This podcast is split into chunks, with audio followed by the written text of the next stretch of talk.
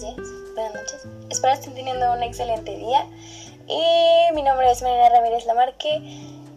Y hoy les vamos a platicar, junto con mi compañera Nicole Miramontes, un poco del psicoanálisis. Eh, somos estudiantes de la licenciatura en psicología. Actualmente estamos cursando, finalizando ya este tercer semestre. Eh, les vamos a platicar un poco sobre este tema y después, ya que estemos todos un poco en contexto, les presentaremos una entrevista que se le hizo a un psicólogo ya egresado que está enfocado en el psicoanálisis. Bueno, creo que podríamos iniciar con que el qué es, ¿no? Eh, bueno, es una teoría sobre el funcionamiento de la mente humana y una práctica terapéutica.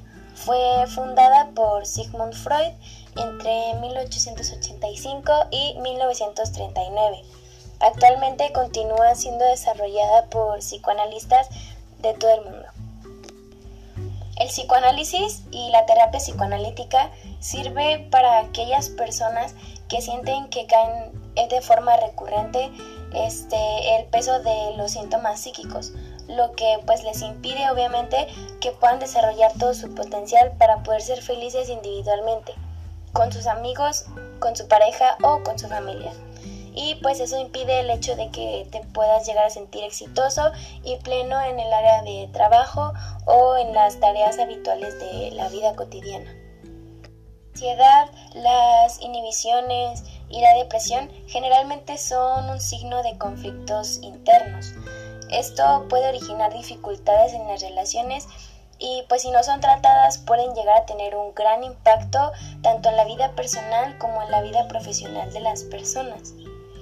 Comúnmente las raíces de dichos problemas a menudo van más a profundo de lo que la conciencia puede llegar a alcanzar. O sea, esta es la causa por la cual es irresoluble sin psicoterapia. Con la ayuda del psicoanalista, el paciente puede alcanzar nuevos conocimientos sobre su parte inconsciente, donde generalmente anida el conflicto. Para así, hablando con el psicoanalista en una atmósfera segura, este va llevando al paciente a hacerse consciente de aquellos conflictos que están presentes en la parte inconsciente de su psiquis. Esto incluye pensamientos, sentimientos, memorias, sueños, etc.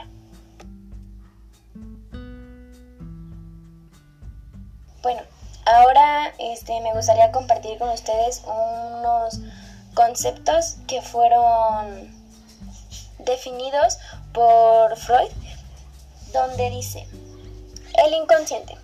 Bueno, el inconsciente es la vida psíquica que existe por debajo de lo que conocemos como conciencia. ¿Qué quiere decir esto? Bueno, la mayor parte de nuestra vida mental es inconsciente y esa parte solo es accesible por la vía del psicoanálisis. Las experiencias tempranas de la niñez. Bueno, son una amalgama de fantasía y realidad caracterizada por deseos pasionales, impulsos primitivos y ansiedades infantiles. El hambre del niño despierta el deseo de tragarse todo, pero también el temor de ser tragado. El deseo de estar en control e independiente está asociado al temor de ser manipulado o abandonado. Incluso miedo a la separación de alguno de sus cuidadores puede significar quedar expuesto, sin ayuda y abandonado. Amar a uno de los padres puede ser riesgoso, puesto que el niño puede temer perder el amor del otro padre.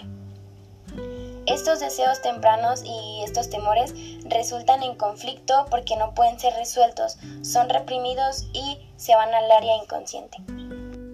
Desarrollo psicosexual.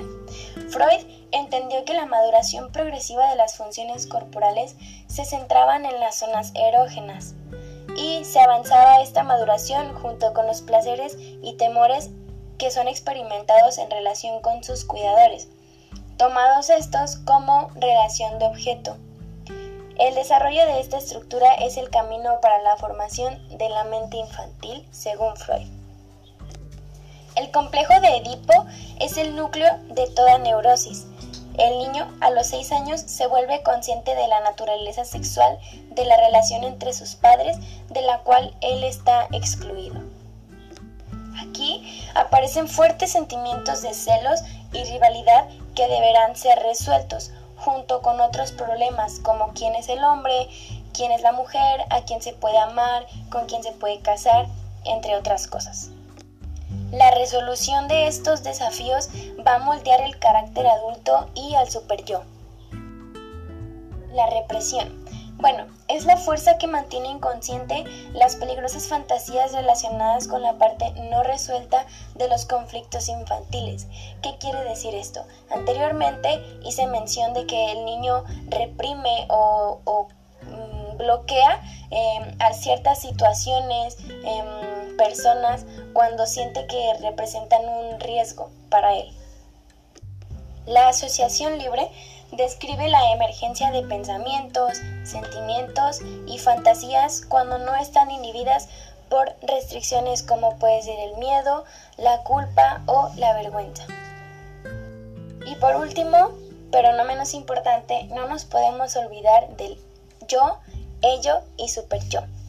El yo es el asiento principal de la conciencia, el agente de la mente que ejerce la represión, consolida e integra los variados impulsos y tendencias antes de ser trasladadas a la misma acción.